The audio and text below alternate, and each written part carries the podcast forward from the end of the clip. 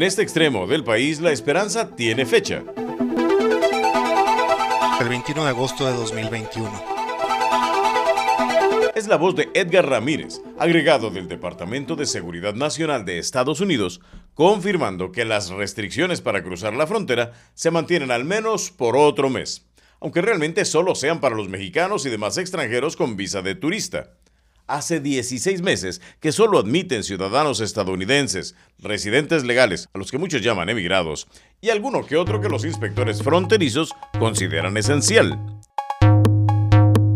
Bienvenidos a Bordera, el podcast de la agencia de servicios informativos tijuanapress.com. Les saluda Vicente Calderón.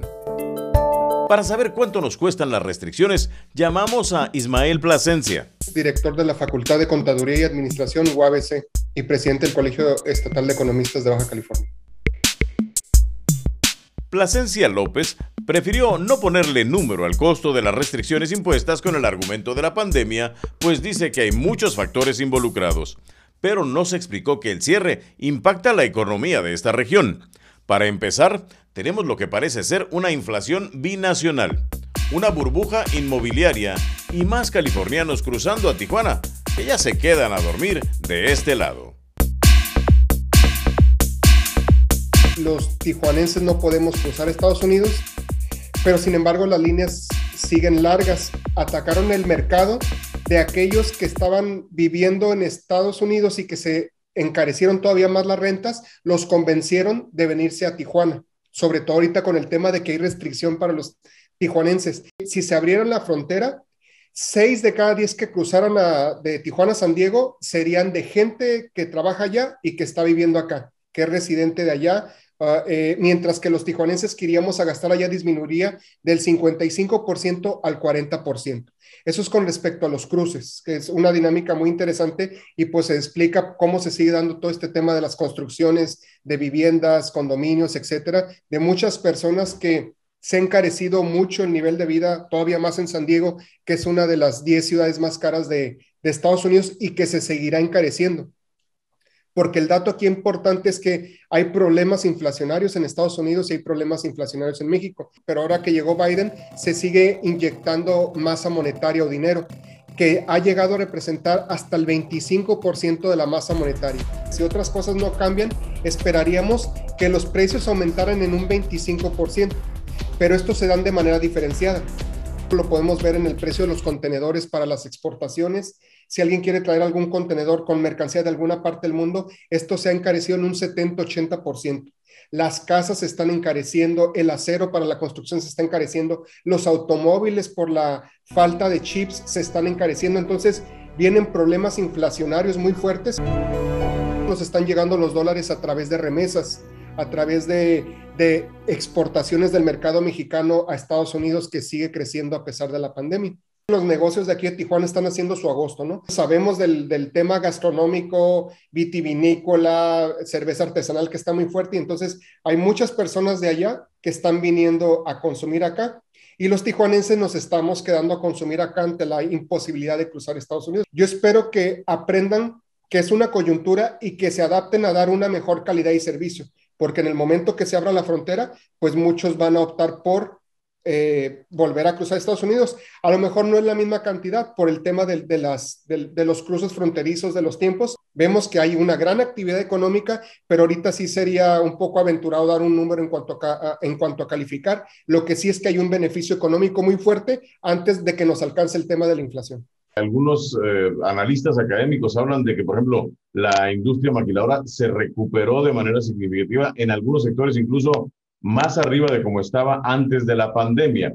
¿Estamos en una burbuja en esta situación? Se habla de una burbuja eh, que viene desde Estados Unidos, que desde la crisis de 2008 no se ha resuelto en su totalidad.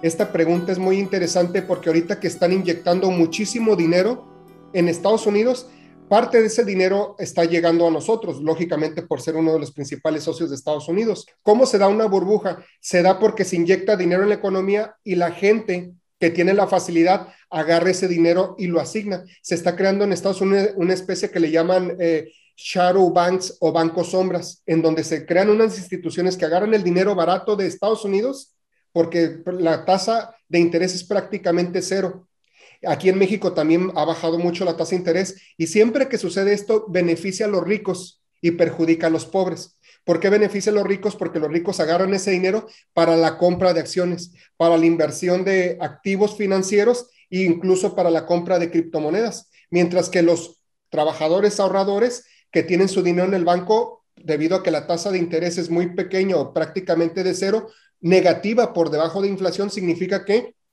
su ahorro se está haciendo cada vez más pequeño. ¿Esto nos puede pegar del lado mexicano?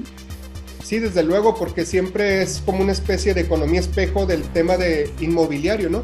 Siempre que allá está creciendo, suben los precios y eso hace que mucha gente que antes podía pagar rentas o comprar una casa en Estados Unidos no lo pueda hacer. Entonces la dinámica es que va a seguir el flujo hacia, hacia el sur del país, ¿no? Aquellos que están trabajando y que a lo mejor ahorita dijeron, mm, todavía puedo pagar la renta, pero las rentas ya sabemos que es un reflejo del tema de los precios de las casas. Si sigue esta burbuja inflándose, se, van, se aumentan el precio de las casas y con ello gente deja de comprar casas o la refinancia o se van a rentar y con ello suben el precio de las rentas. Entonces automáticamente muchos que podían pagar la renta antes, vamos a decir que pagaban 600 dólares, 800 dólares de renta en, por un pequeño espacio para vivir allá, que le llaman estudio, por ejemplo, y se va a mil dólares, pues dicen, pues ahora sí debo de considerar irme a Tijuana a vivir, ¿no? Y en ese sentido, no construyen para el mercado tijuanense, construyen para el mercado norteamericano. Si tú ves, ves los precios, dices, ¿cuántas personas en Tijuana pueden pagar esos precios de casas y de condominios, ¿no? Y, y no ve una respuesta del lado mexicano que atienda lo que viene. ¿Tú sí la ves?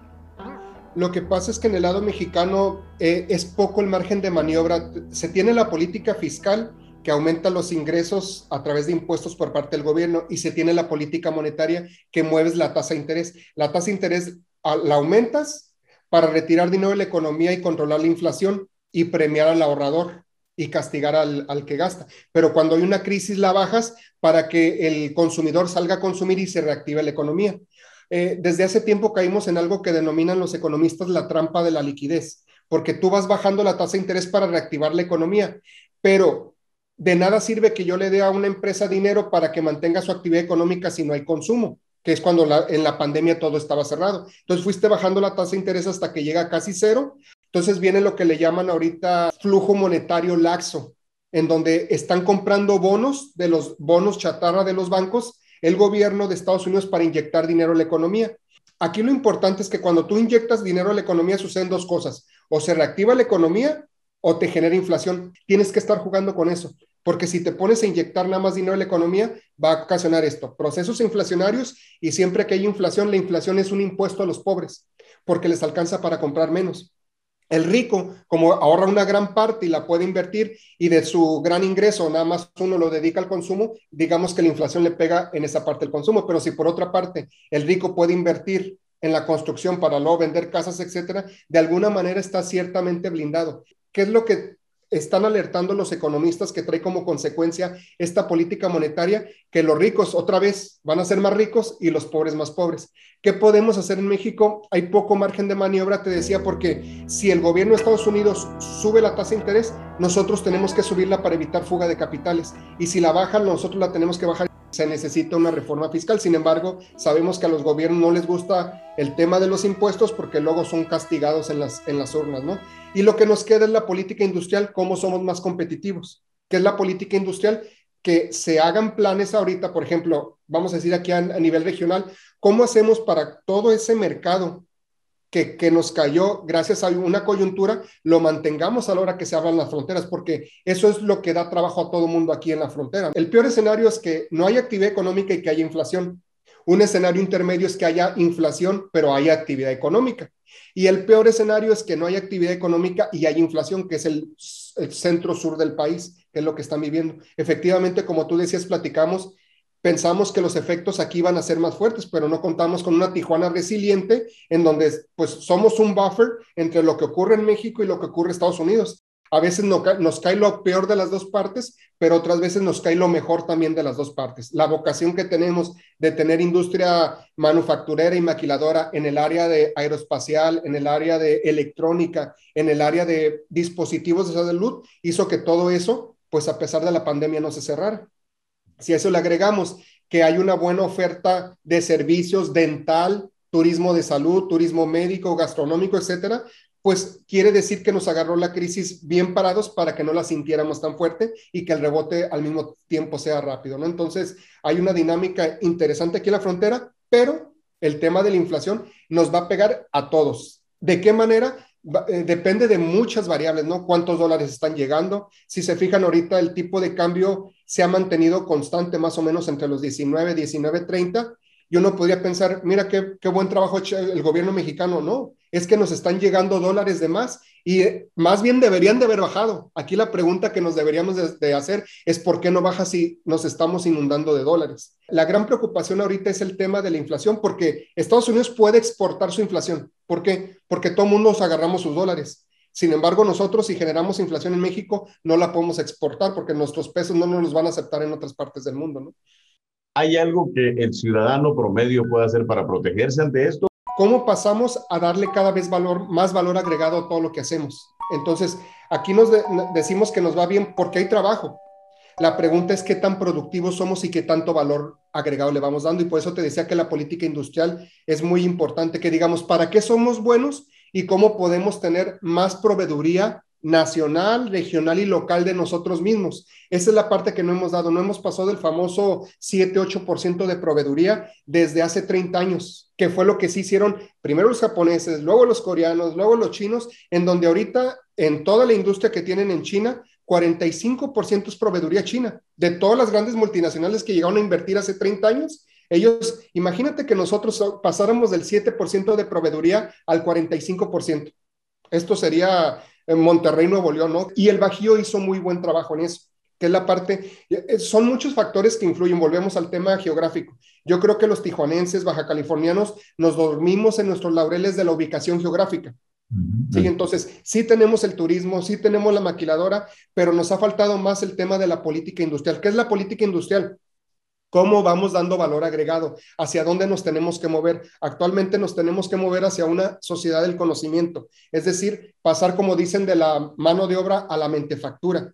Y eso es lo que hace que los eh, salarios se incrementen. Si tienes un problema inflacionario, pero si tus salarios están incrementando, no es tan pesado. ¿Y por qué se incrementan? Porque eres productivo. Y eso es lo que no nos hemos planteado de manera adecuada. Y lo pasamos al sector servicios. El tema de servicios todavía en muchos lugares deja mucho que desear. ¿Cuánto están invirtiendo los dueños de restaurantes y hoteles para que el mesero dé un muy buen servicio, para que la comida sea cada vez mejor? Entonces todavía encontramos mucha heterogeneidad en cada uno de los sectores. De repente el empresario mexicano es como el político mexicano, ¿no? Quieren maximizar ingresos en el corto plazo a costa del consumidor. Eso es lo que no entendemos. Tenemos que tomar decisiones que nos ayuden en el largo plazo.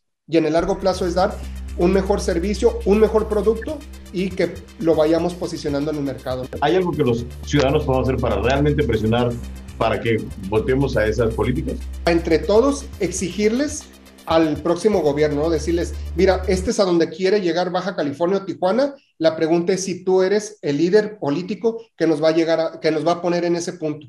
Eso es lo que tenemos que trabajar. Tenemos que mejorar muchísimo la comunicación entre los ciudadanos, las ONGs, los empresarios y los académicos para ponernos de acuerdo sobre el futuro que queremos como comunidad y como sociedad, así como lo hacen los regios, ven a largo plazo. En Nuevo León los cambios de partido es, no me, no me diste resultado, vas para afuera rápidamente. ¿Cuánto nos tardamos aquí en reaccionar? 30 años. Ismael Plasencia reconoce que Baja California perdió competitividad frente a regiones mexicanas como el Bajío, pero acepta que una buena política industrial podría capitalizar las fortalezas de Tijuana que van más allá de su proximidad con Estados Unidos. Esta conversación fue editada por razones de espacio. La versión completa la puede escuchar en el canal de YouTube de la agencia Tijuana Press.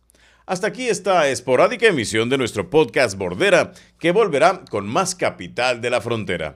A nombre de nuestro productor Leonardo Ortiz y del resto del equipo que hace esto posible, su servidor Vicente Calderón les agradece el favor de su atención. Recuerde que los fragmentos musicales en esta producción son cortesía de freesound.org. Nos escuchamos en la próxima. Mientras tanto, que le vaya a usted muy bien.